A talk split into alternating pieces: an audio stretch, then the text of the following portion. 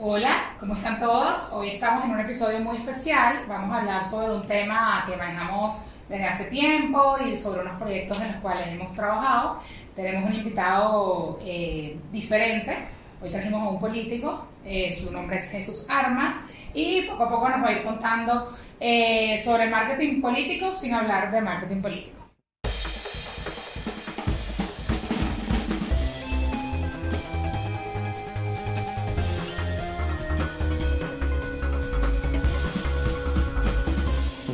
Jesús, bienvenido al Tactiaz, bienvenido a nuestra mesa. Eh, bueno, cuéntanos un poco cuál ha sido tu trayectoria, ya que eres gran amigo de la casa, pues nosotros sí sabemos, pero cuéntale a nuestra audiencia. Bueno, primero que nada, gracias Javi por invitarme, gracias Marisabel, y bueno, gracias a todos los que nos están viendo a través de las plataformas digitales.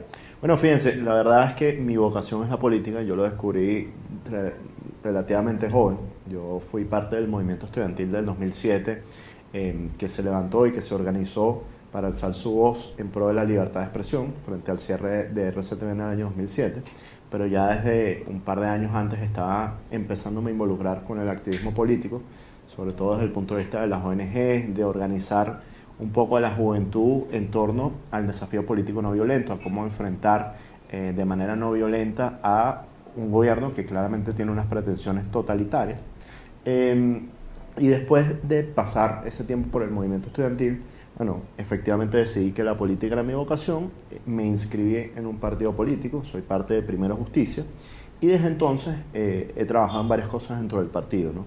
Al principio en la juventud del partido, en el tema de organizar a los jóvenes de las universidades del país, pero después me metí de lleno en el municipio Libertador de Caracas, más o menos en el año 2008-2009 y desde entonces he estado dedicado a trabajar por este municipio. Eh, fui concejal, fui electo concejal por la Unidad Democrática en el año 2013. Estuve en el, Consejo Municipal desde el 2013 hasta el 2018. Y desde entonces, eh, bueno, he estado continuando con el partido político, pero también con una organización no gubernamental que se llama Ciudadanía Sin Límites, desde la cual tenemos diversos proyectos. Algunos que tienen que ver con eh, cómo llevar y cómo comunicar informaciones, noticias a sectores populares, otros que tienen que ver con programas de alimentación para ayudar a paliar la crisis humanitaria entre los niños del municipio de Libertadores. Hoy estamos alimentando a más de, a más de 1.200 niños. Y tenemos otro proyecto que se llama Monitor Ciudad, eh, donde trabajamos dos cosas. ¿no? Por un lado, somos un observatorio de las fallas de servicios públicos en el municipio de Libertador, fundamentalmente el tema del agua. Y por otro lado, eh, pues también trabajamos como un think tank, un centro de pensamiento, desde el cual desarrollamos algunas ideas eh, del tema urbano. Lanzamos hace poco nuestra primera publicación que fue eh, un libro para, eh, con una propuesta técnica para rehabilitar el acueducto metropolitano. Ahorita estamos trabajando otros temas urbanos asociados a la seguridad ciudadana y a la economía urbana, a cómo reconstruir la economía urbana de, Caracas. Y bueno, fundamentalmente eso ha sido en breves palabras mi trayectoria hasta el momento. nada, nada corto, ¿no? El recorrido, chévere.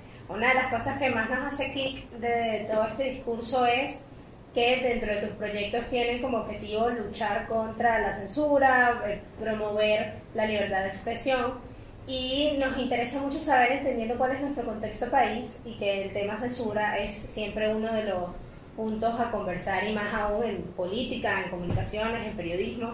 ¿Cómo ha sido esa experiencia de abocarse eh, a transmitir información veraz y utilizar los canales digitales, las plataformas y las redes sociales para llevar esa información con más alcance a otros públicos. ¿Cómo, ¿Cómo ha sido esa experiencia? Bueno, fíjate, yo creo que uno de los momentos más relevantes en los que yo siento que he podido ser útil comunicándole cosas al país, sobre todo a los vecinos del municipio Libertador de Caracas, fue en el año 2007. Ya en el año 2007 la censura era obvia en todos los medios de comunicación. Tú veías los grandes eh, canales con eh, alcance nacional y no mostraban prácticamente nada de lo que pasaba en las protestas.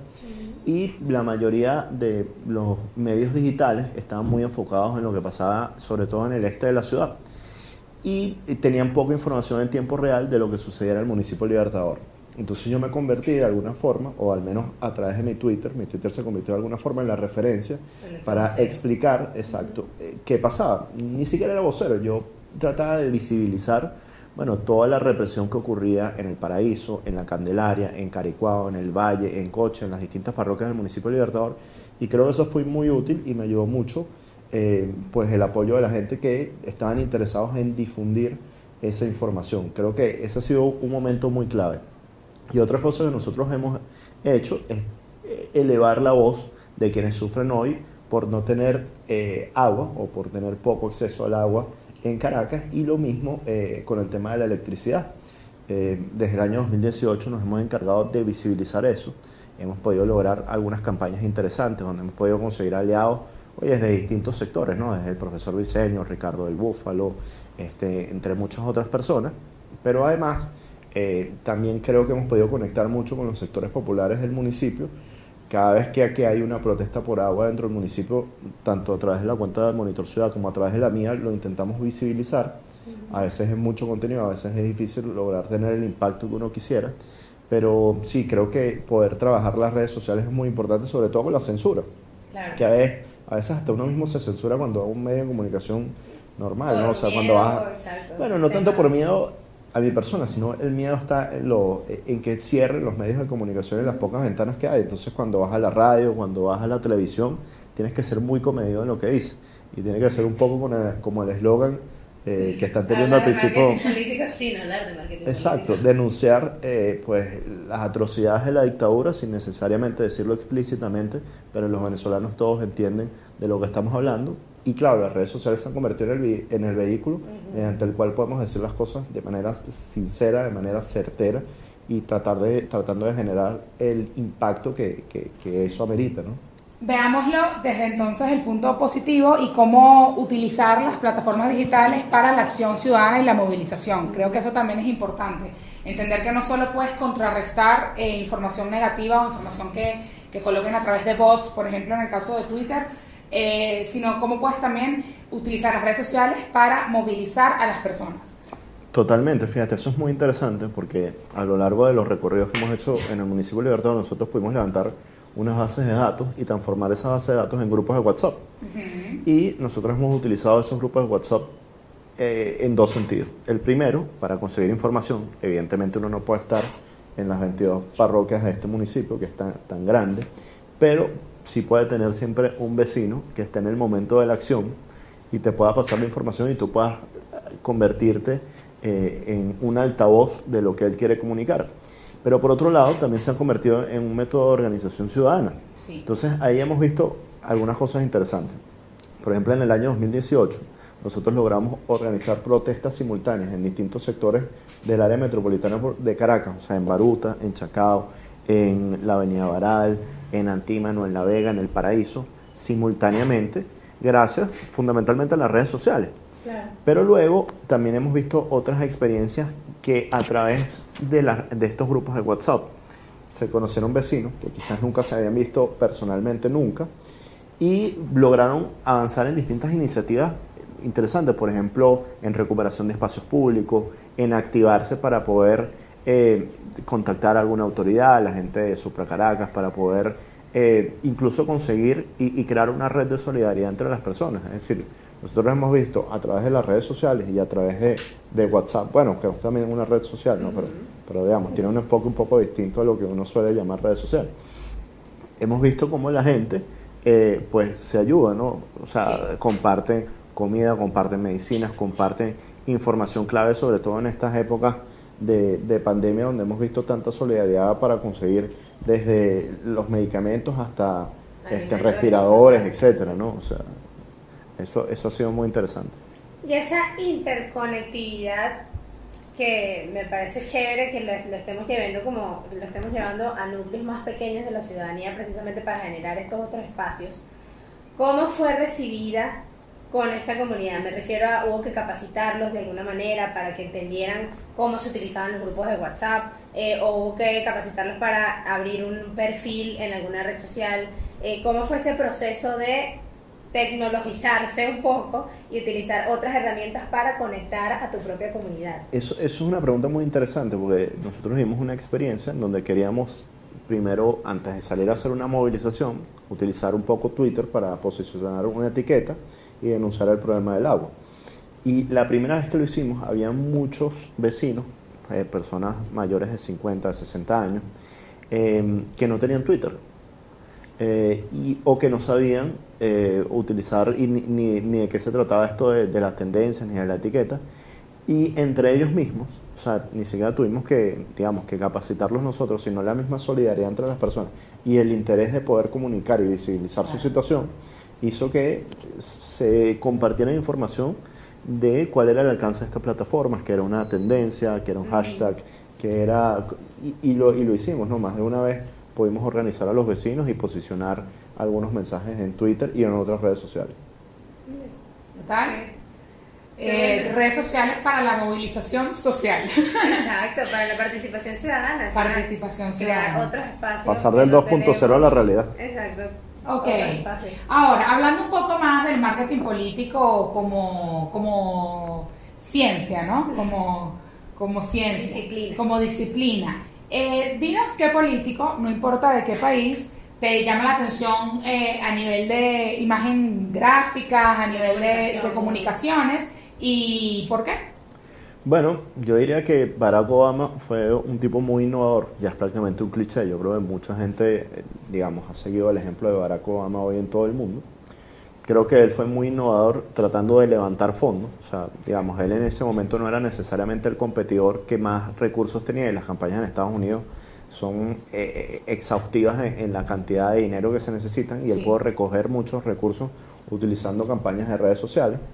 Eh, pero por otro lado, bueno, también fue interesante todo el tema de cómo utilizó la segmentación eh, a través de los ads de Facebook para poder llegar a distintos públicos. Entonces, eso es muy interesante y creo que marcó una tendencia y obligó a todos los políticos en todos lados a poder seguir eso. Además que me parece que la, forma como comunica es muy, o sea, sin hablar de sus políticas, digamos. Puedo estar de acuerdo con algunas cosas y otras no de Barack Obama, pero me parece que su forma de comunicar eh, es muy asertiva, ¿no? Es muy, muy buena. Luego, creo que Boris Johnson a veces Sí. tiene cosas interesantes. Eh, a veces, a veces uno, la, la imagen de Boris es un poco graciosa y un poco particular, pero sin embargo Boris es bueno comunicando y cuando él intenta posicionar un mensaje en el Reino Unido lo logra. Y al final eso es lo que buscas cuando Claro, comunicas, ¿no? O sea, poder, poder, influir. poder, exacto, poder influir. Entonces, creo que esos son dos personas o dos políticos que de alguna manera sigo y, y me parece interesante cómo lo comunican. Y bueno, una, una última pregunta antes de pasar a la ronda de preguntas. Eh, una recomendación, sabiendo que si bien la política en este país es bastante peculiar, su comportamiento es bastante peculiar, esta nueva generación que se pueda estar estando ahorita, ¿qué le recomendarías para aplicar en redes sociales y comunicar efectivamente haciendo uso de las plataformas digitales? Mira, yo creo que lo más efectivo para comunicar es ser honesto, tanto con, lo, con el mensaje que comunicas, con tus ideas y por supuesto con la forma como lo haces.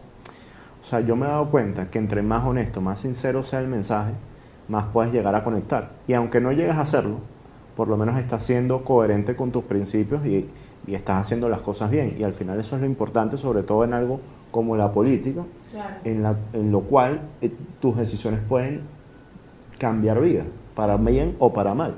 Entonces creo que, que eso es lo más importante, ¿no? Ser honesto. Eso se lo recomendaría a cualquier joven que esté eh, iniciándose en la política, esté pensando cómo, cómo comunicar más efectivamente. Bueno, nada de fake news, nada de andar mandando las cadenas de WhatsApp de las tías, Nada por favor, verifique. Y bueno, es verdad, hablen desde sí mismos, desde sus principios. El poder del orgánico. El poder del orgánico. orgánico. Entonces ahora pasamos a nuestra de preguntas. A ver, Jesús, Jesús. Yo aquí tengo unas que las voy a cambiar. Que no me provocó. Pero nuestra primera clásica, eh, dinos tu emoji y te diré quién eres. ¿Cuál es el emoji que más usas? El emoji que más uso, oye, eso es una buena pregunta, porque Puedes la verdad es que no, y porque la verdad no uso ni ni siquiera lo, lo dejé ella cargando. Mira, la verdad es que mm, probablemente el que más uso son los dedos así. Ok, te lo controlo. Exacto. Muy bien, muy bien. Ese está Siempre para, chévere. para firmar, para dar Nosotros energía. lo usamos en táctica también. Seguimos roqueando. Eh, ¿Cuál es la red social que más te gusta y por qué? Creo que Twitter. Creo que antes me gustaba mucho más Instagram, pero mm, creo que le encontré como otro sentido a Twitter que es em, como conectar con académicos y, y poder discutir en un nivel como más interesante, ¿no? Porque a veces, digamos, Facebook creo que se ha envejecido un poco, ha dejado de ser como una red innovadora. Instagram se ha convertido en algo extremadamente audiovisual y a veces eso hace que se pierda el impacto de las ideas y se convierte un poco en algo muy superficial. En cambio, Twitter es lo básico. Son pocas palabras, pero a través de pocas palabras eh, tienes que... exacto. Y cuando tú de verdad puedes comunicar algo bien, es porque lo entiendes eh, para comunicarlo de manera tan corta. Pues entonces me parece bueno y además que genera muchísimo debate, ¿no? y muchísimo alcance. Y a pesar de ser una red social que arrancó prácticamente con Facebook, ¿no? que ya tiene algún tiempo, se sigue manteniendo eh, vigente, fresca, buena para informar y buena para informarse. Una red funcional, una red funcional. ¿Qué tal? Ok, ahora, siguiendo el hilo de nuestro título del capítulo, bueno, más que el título, el eslogan del capítulo de hoy. okay. Eh, dime que no tienes agua sin decirme que no tienes agua. ¿Tienes alguna frase para eso? Em, dime que no tienes agua. Eh, o llene los potes. O llene los potes. Muy bien, muy bien. No hay agua en esa oración. ok, eh, para cerrar. Si pudieras escribir una ley que todo el mundo tendría que obedecer, ¿cuál sería y por qué? Una ley que todo el mundo tuviese que obedecer. Oye, la verdad es que yo creo más bien en desobedecer. Entonces es un poco complicado pensar en eso. Porque al final yo creo que las leyes están para proteger la libertad individual de cada persona y no para... O sea, las leyes al final están para protegernos del gobierno y protegernos de los otros. ¿no? Entonces creo que si tuviese que escoger eh, una ley novedosa que tuviese que aplicar, sería mm, algo, no, no, se me ocurre algo en específico, pero sería algo que ayudase a proteger la libertad de cada persona. Bueno, bien. Está bien, es válido. Entonces, nada, con esto, con estas palabras de libertad, terminamos nuestro episodio de hoy, invitándolos a que sigan viendo el resto de la temporada a través de YouTube. Se pueden suscribir a nuestro canal, arroba Grupo Táctica, o verlo por IGTV y bueno, mantenerse en contacto. No se olviden de comentar, darle like y de compartir para que más personas nos puedan ver. Hasta la próxima entrega. Nos vemos.